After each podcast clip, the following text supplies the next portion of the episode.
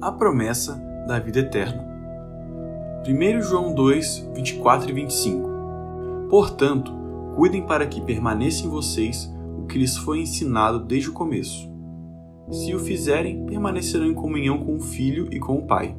E, nessa comunhão, desfrutamos a vida eterna que ele nos prometeu.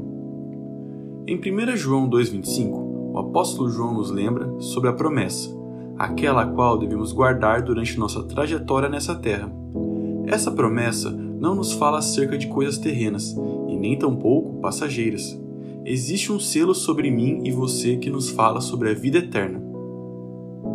Porém, como toda promessa, há uma condição. Para ser alcançada, se realmente queremos seus cumprimentos em nossas vidas, devemos buscá-la com o nosso coração e obediência à palavra do Senhor, a qual nos traz liberdade e restauração, entre diversos benefícios que nos levam a uma vida plena e feliz.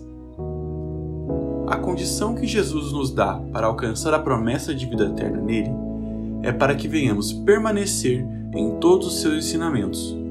Ao lermos Sua palavra, enxergamos a vida de Jesus e ali aprendemos dele.